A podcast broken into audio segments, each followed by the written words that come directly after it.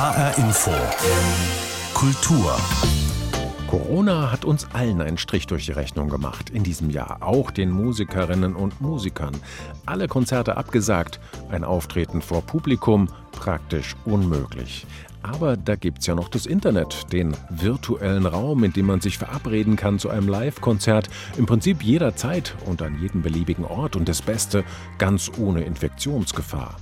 Theoretisch können sogar unbegrenzt viele Menschen im Zuschauerraum sitzen, ein Konzertsaal ohne Grenzen, oft sogar ohne Eintrittsgeld.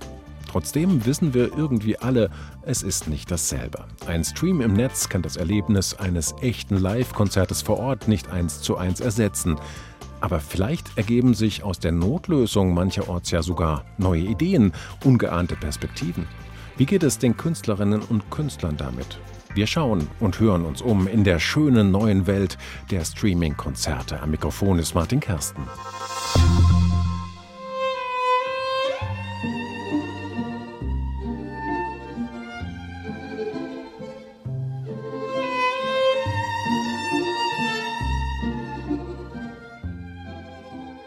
Diese Aufnahme ist vor ein paar Tagen entstanden, im Berliner Wohnzimmer des weltbekannten Geigers Daniel Hope. Ein paar Musiker, sie stammen vom Deutschen Kammerorchester Berlin, sitzen mit etwas Abstand um Hope und spielen den Christmas Song. Der ganze Raum ist in feierlich warmes Licht getaucht. Es ist der Abschluss einer ganzen Reihe von Streaming-Konzerten, mit denen Daniel Hope in diesem Jahr gezeigt hat, wenn es sein muss, kann man auch aus dem eigenen Wohnzimmer heraus für sein Publikum da sein. Und das sogar optisch und akustisch in allerbester Qualität. Hope at Home ist in diesen Monaten zu einem Markenzeichen geworden in Sachen Livestream von Musik, erfolgreich natürlich auch durch den Support des Fernsehsenders Arte, der Hopes Wohnzimmerkonzerte technisch betreut und über den hauseigenen Konzertkanal im Netz ausgestrahlt hat. Für Daniel Hope bietet diese Art des Konzertierens eine ganz neue Erfahrung. Dabei war die Idee erstmal ziemlich spontan und eher aus der Not heraus geboren dann fing ich an zu gucken, was die Menschen geschrieben haben oder wie sie kommuniziert haben. Auch Stunden, Tagen oder sogar Wochen nach dieser Sendung kamen Kommentare, wo Leute geschrieben haben, Applaus oder ähm, bitte noch ein Stück oder Standing Ovation oder wie sie sich kommuniziert haben. Und da habe ich sehr schnell kapiert, dass obwohl wir das in der Sekunde nicht spüren, dass es nicht heißt, dass die Menschen nicht tatsächlich vor ihrem Bildschirm sitzen und was selber spüren und kommunizieren. Und da war es ein sehr schönes Gefühl. Und inzwischen ist es so, dass tatsächlich weltweite Communities gebildet haben, um die Sendung immer zu schauen. Und das ist äh, finde ich sehr, sehr bewegend und äh, bedeutet mir sehr viel. Inzwischen ist die Konkurrenz da draußen im Netz natürlich groß geworden. Tausende von Livestreams werben um die Gunst des Publikums. Längst nicht alle Künstlerinnen und Künstler können mit so einer Popularität wie Daniel Hope aufwarten und schon gar nicht mit so einem professionellen Team im Hintergrund. Da wird viel ausprobiert, längst nicht alles funktioniert und findet wie erhofft sein Publikum. Da wäre es natürlich spannend zu erfahren, welche Angebote wie auf die Nutzerinnen und Nutzer wirken, sprich, was tatsächlich Erfolg verspricht und Zukunft hat. Das Max-Planck-Institut für empirische Ästhetik in Frankfurt startet deswegen jetzt eine Studie zum digitalen Konzerterleben. Jan Tussing hat sich erklären lassen, wie die funktionieren soll. Bohemian Rhapsody von Queen in einer Coverversion von Richie Castellano. Richie Castellano war ein bislang unbekannter Künstler, aber seine Performance wurde auf YouTube über zwei Millionen Mal aufgerufen. Denn er singt und spielt alle Instrumente selbst. Seine Version ist im Splitscreen-Format zu sehen. Das heißt, auf dem Bildschirm sieht man ihn an allen Instrumenten gleichzeitig.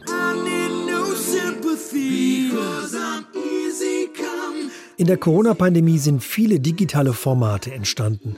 Musiker und Künstlerinnen, Opernhäuser und Konzertsäle wollen ihre Fans online erreichen. Ob ihnen das gelingt und wie ihre Bemühungen wirken, ist noch unerforscht.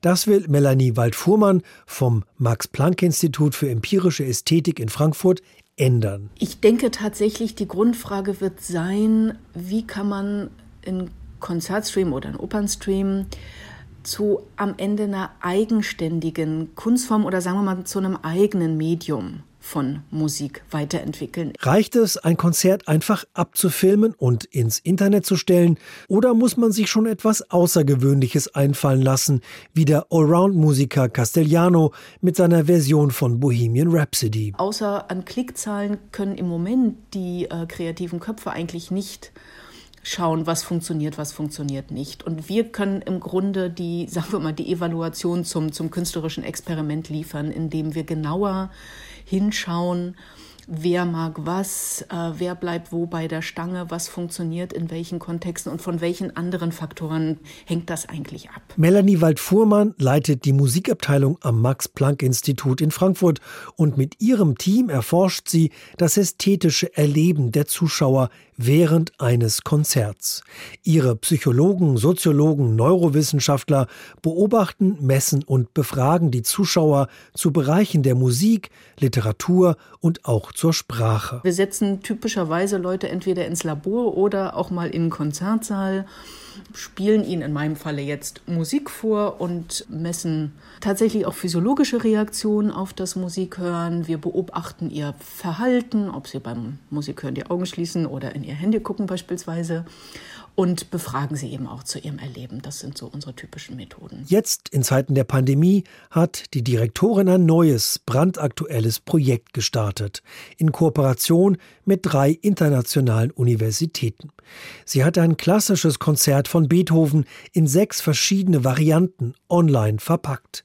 Je eine Version wird nun freiwilligen Versuchsteilnehmern vorgespielt und diese werden dann zu ihrem Erleben befragt. Davon erhoffen wir uns dann die eigentlichen Einsichten darüber, welche Formate tatsächlich wie funktionieren, wie erlebt werden vom Publikum. Für dieses Projekt sucht das Max-Planck-Institut nun noch Freiwillige. Bewerben kann sich jeder, der Lust hat, ein Beethoven-Konzert zu erleben und seine Eindrücke den Forschern zu schildern. Die Ergebnisse des Projekts könnte den Künstlern und Künstlerinnen in Zukunft helfen, ihre Arbeit besser online zu vermarkten. Jan Tussing berichtete. Bis erste Ergebnisse aus dieser wissenschaftlichen Studie vorliegen, wird es naturgemäß noch eine ganze Zeit dauern. Bis dahin wird natürlich auch weiter fleißig gestreamt nach dem Motto Learning by Doing. Die Abrufzahlen sind ja auch eine Währung, an der sich das Funktionieren von Ideen im Netz ganz gut ablesen lässt. Der Hessische Rundfunk war da mit seinen Klangkörpern, der HR Big Band und dem HR Sinfonieorchester relativ zeitig unterwegs, meint auch die Pianistin Alice Sarah Ott, die kürzlich als Solistin mit dem HR Sinfonieorchester das Klavierkonzert von Edward Grieg gespielt hat. Per Livestream versteht sich.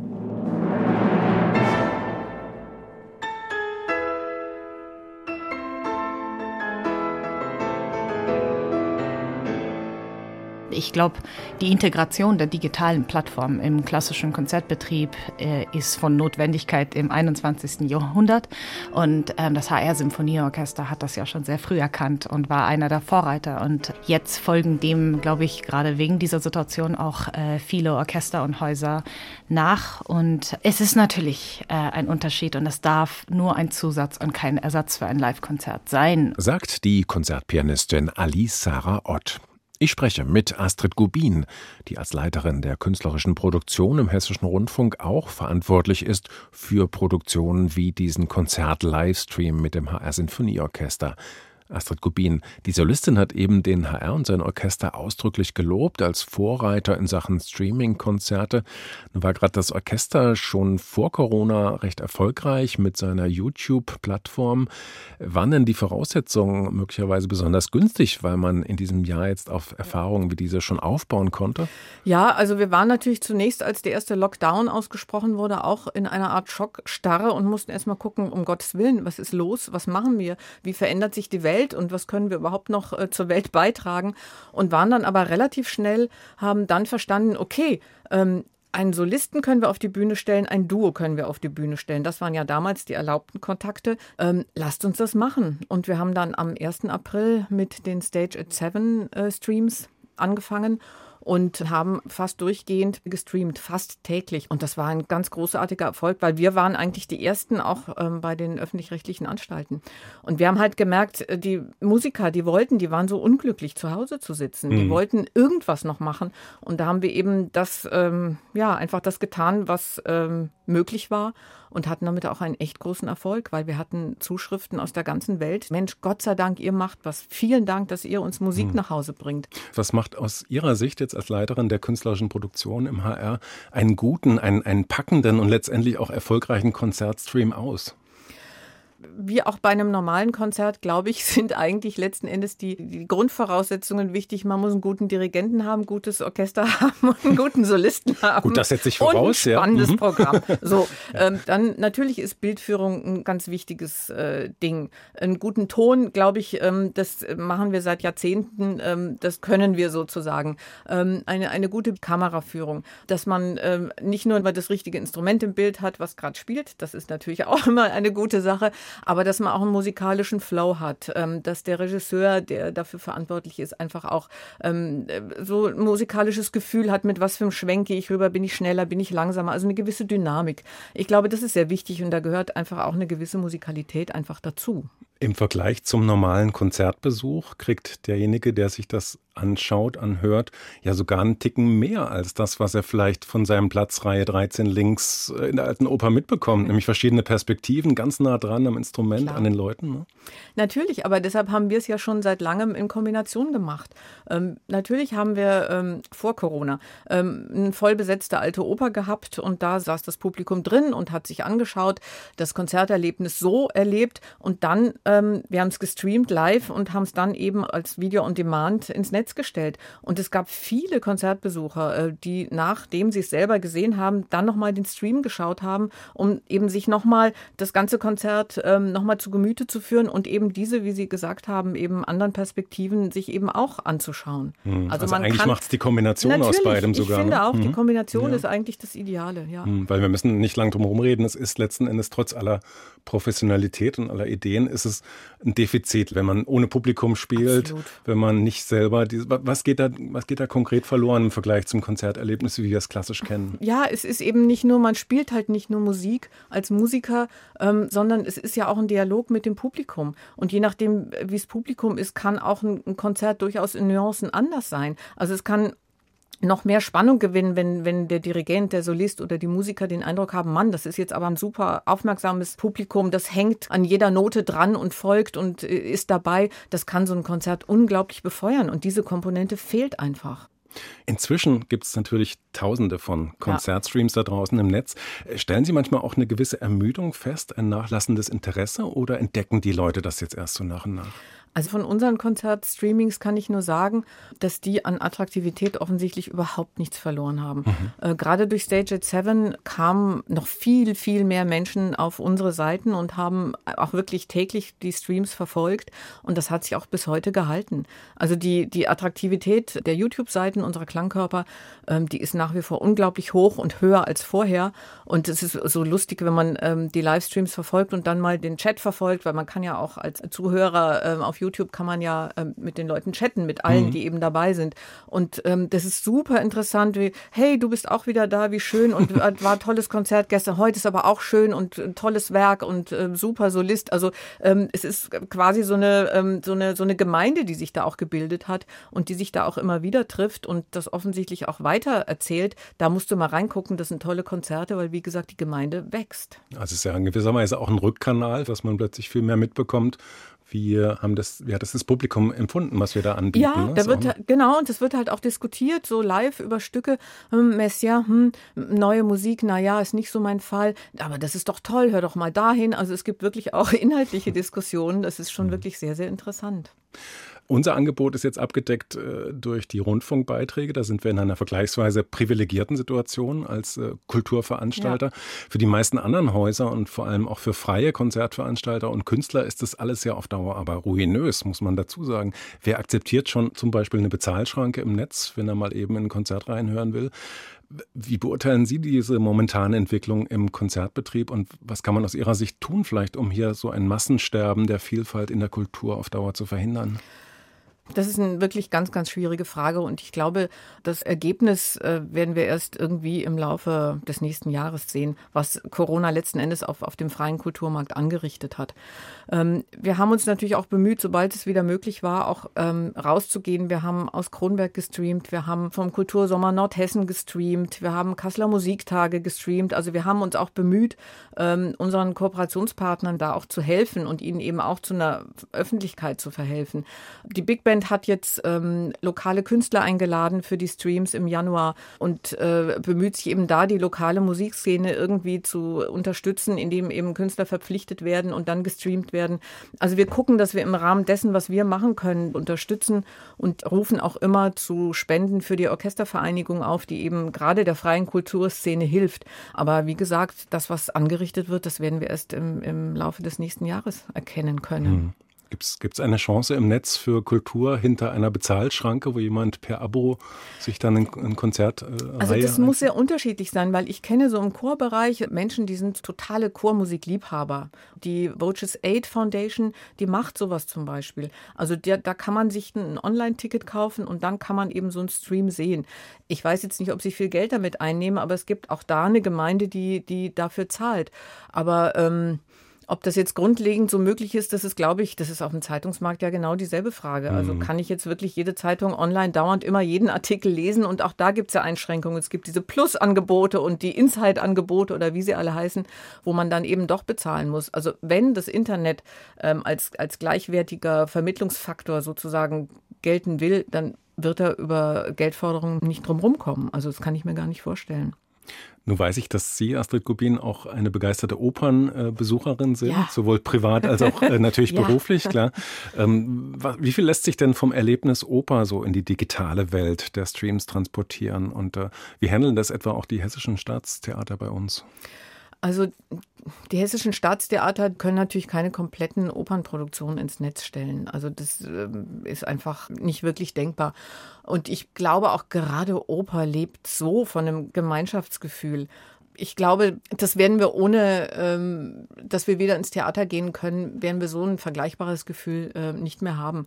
Und die Theater bemühen sich jetzt natürlich auch, so kleine Happen zu machen, ähm, ins Netz zu stellen, damit ihnen die, die Gemeinde natürlich auch nicht verloren geht. Kammermusik wird ins Netz gestellt, ähm, Liederabende werden ins Netz gestellt, kleine Opern, Duette, solche Dinge. Aber das sind auch nur Appetithappen, damit die Leute den Kontakt nicht verlieren. Das ist natürlich auch wichtig für die Theater. Aber alle stehen irgendwo doch in den Startlöchern, Alle dass es endlich, drauf. endlich. Und ich denke, das losgeht. Publikum auch, das lässt sich, ähm, das nimmt es jetzt gerne, das Online-Angebot entgegen, weil es halt nichts anderes gibt. Aber ich glaube, alle sehnen sich ähm, unglaublich danach, wieder gemeinsam ein Gemeinschaftserlebnis zu haben, weil hm. das ist das, was die Gesellschaft auch zusammenhält. Und deshalb ist das so wichtig für uns alle. Sagt Astrid Gubin, Leiterin der Abteilung Künstlerische Produktion im Hessischen Rundfunk.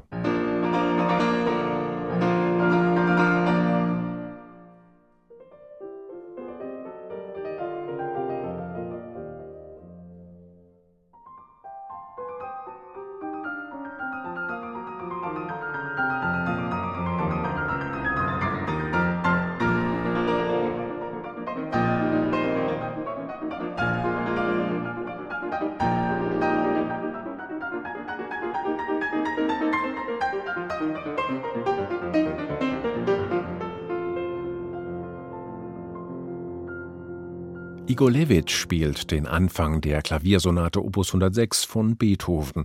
Levit, einer der meistgespielten und auch meist diskutierten Klassikkünstler in diesem Jahr, er hat auch schon früh begonnen, das Medium Internet zu nutzen, für seine engagierten politischen Positionen auf Twitter und Co., aber auch als Künstler, der seine Musik weiter mit dem Publikum teilen will. Gar nicht so sehr aus kommerziellen Gründen, sondern aus einer inneren Notwendigkeit heraus. Einer der Hauptgründe, weshalb ich überhaupt angefangen habe, aus einer Dringlichkeit heraus Hauskonzerte zu streamen, ist die Tatsache, dass ich ohne Dialog keine Musik machen kann. Das geht nicht.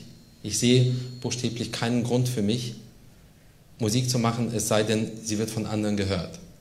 Und ich habe ein Bewusstsein dafür, da sind Menschen, für die ich spielen darf. Und ich funktioniere quasi beinahe ausschließlich nur über den Dialog mit anderen.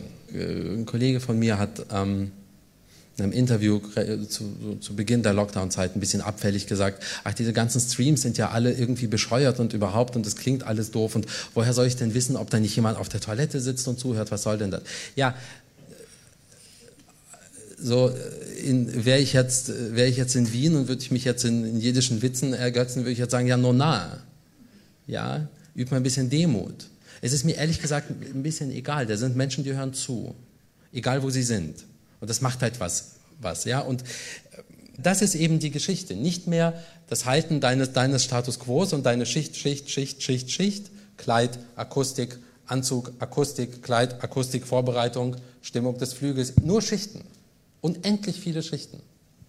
Aber, und die führen voneinander weg. Und in dieser Zeit, und das ist eben in dem Live-Erlebnis für mich geblieben, sind diese ganzen Schichten haben sich einfach vaporisiert. Das ist ein, das ist ein Geschenk sondergleichen. Hauskonzerte geteilt im virtuellen Raum des Internets. Igor Levit empfindet das als ein Geschenk, eine Chance auch, ohne die ganzen Rituale und Distanzierungsstrategien des üblichen Konzertbetriebs noch eine größere Nähe zum Publikum herzustellen sich besser kennenzulernen, näher zu kommen, paradoxerweise gerade in Zeiten des Abstandhaltens, das funktioniert auch auf regionaler Ebene im Netz. Die Harfenistin Cordula Poos und Bassist Peter Hermann haben sich zum sogenannten Gießener Stream Team zusammengetan. Seit Anfang des Monats sind sie mit Kamera und Mikrofon unterwegs in Mittelhessen, um jeden Tag an einem anderen Veranstaltungsort kleine Konzerte live zu streamen und mit den Künstlern und Veranstaltern ins Gespräch zu kommen. Christiane Hillebrand hat sie begleitet. Hallo! Hallo. Welch Überraschung! Wir gehen mal rein. Komm mit. Und wieder wird eine Tür geöffnet. Heute besuchen Peter Hermann und Cordula Poos Pitz Pinte in Gießen in der Grünberger Straße. Eine Traditionskneipe in Gießen. Seit einigen Jahren wird sie von Doro Winkler und Leo Vogler betrieben. Ich ganz vergessen, wie unfassbar gemütlich das ist. Aber ich glaube, das ist auch erst so geworden mit euch. Kann das sein? Ich fand es schon vorher sehr gemütlich eigentlich. Aber wir haben das äh, versucht zu erhalten und vielleicht dem noch ein bisschen Toll. zugegeben. Ja. Ähm, lass mich bitte mal. Ja, genau, ich gehe hier rum. Kultur wird hier groß geschrieben. Immer wieder finden kleine Konzerte statt oder sogar Theaterveranstaltungen. Und das, obwohl es hier gemütlich klein ist. Aber Handpuppentheater zum Beispiel ist überall machbar. Es ist eine Kneipe mit urigem Charme. Alte Sessel, Holztische. Und in einer Ecke hat heute die Gießener Musikerin Kim ihr Keyboard aufgebaut. Ich dachte, ich steige mal mit einem relativ alten Lied von mir ein. Ich schreibe sehr gerne Lieder übers äh, Nichtstun und Faulsein. Das ist so ein bisschen mein Spezialgebiet. Und ich dachte, dass das ganz gut passt zu dem aktuellen Lockdown. Und das heißt Good Morning.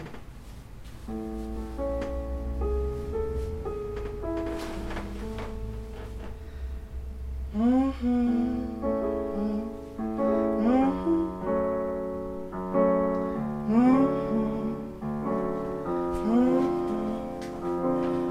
have you got up to on a Sunday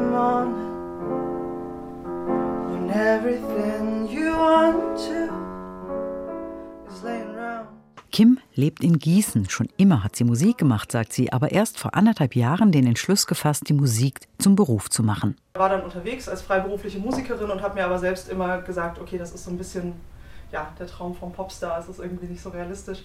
Ich gebe mir mal zwei Jahre, um zu gucken, wie das funktioniert und dann war ein halbes Jahr rum und dann kam Corona. Trotzdem sagt sie, habe sie Glück gehabt dank der Förderungen und es gibt noch andere berufliche Standbeine. Trotzdem eine tolle Chance, mal wieder spielen zu können. Und genau das wollen Cordula Poos und Peter Hermann ermöglichen. Jeden Tag besuchen sie einen anderen Konzertort. Über 50 Veranstaltungsorte haben die beiden im Kreis gefunden. Darunter sind Kneipen, Kirchen, Synagogen, Vereinsräume, Orte, an denen normalerweise Konzerte stattfinden. Und an jedem Ort spielt ein anderer Künstler und wird damit unter anderem finanziell unterstützt. Zum einen das, zum anderen ist es tatsächlich so, dass Künstler die Möglichkeit haben, für ihre Kunst bezahlt zu werden. Man mhm. kriegt nicht einfach nur irgendeine Soforthilfe, mhm. äh, sondern man darf spielen. Und für uns ist das ganz, ganz wichtig. Mhm. Also es ist nicht nur so, dass viele in finanziellen Nöten sind. Vielen geht es auch gut, ich beschwere mich gar nicht. Aber mir fehlt das Spielen natürlich mhm. total. Und das ist eine tolle Möglichkeit einfach. Ursprünglich wollten Peter Hermann und Cordula Poos Schaufensterkonzerte anbieten in leerstehenden Geschäften. Das Publikum hätte dann auf markierten Plätzen von draußen zugehört. Eine schöne Idee, aber derzeit nicht umsetzbar. Und nun sind es also die Streamkonzerte geworden. Der Ablauf ist immer derselbe. Es werden kleine Stücke gespielt und dazwischen gibt es Interviews mit den Künstlerinnen und Künstlern und mit den Veranstaltern. Und das ist für alle ein Gewinn. Also ich zum Beispiel habe jetzt ganz viele Musiker. Ich habe mhm. Kim noch nicht gekannt mhm. und die, mhm. ist, die hat wunderschöne Songs und singt toll. Mhm. Ich hätte sie vielleicht lange nicht kennengelernt, mhm. wenn wir heute nicht hier gewesen wären. Ich war bei euch noch nie. Ähm, und viele Musiker haben Veranstalter kennengelernt, bei denen sie sonst eben nicht spielen und umgekehrt. Und ich glaube, dass das für die Nach-Corona-Zeit auch Wichtig ist, viel ne? Positives das mit sich bringt. Trotzdem Netz, genau, gerade in dieser Zeit mit Abstand hat es ein ganz anderes Netz mal gespannt. Und das ist gar nicht doof eigentlich. Ne? Mhm. Ja. Mein Kleingeld klimpert fröhlich bei jedem Schritt. Der Mann am Boden grinst mich an. Für 80 Cent nehme ich eine Zeitung mit und steck Christiane Hillebrand berichtete von der Initiative des Gießener Stream Teams. Die bisherigen Folgen stehen weiter zum Anschauen im Netz und weil es so viele spannende Konzertorte und Künstlerinnen zu entdecken gibt, wird die Aktion auch samt Spendenaufruf über Weihnachten hinaus fortgesetzt. Das war HR Info Kultur. Den Podcast finden Sie auf hrinforadio.de und in der ARD Audiothek. Mein Name ist Martin Kersten.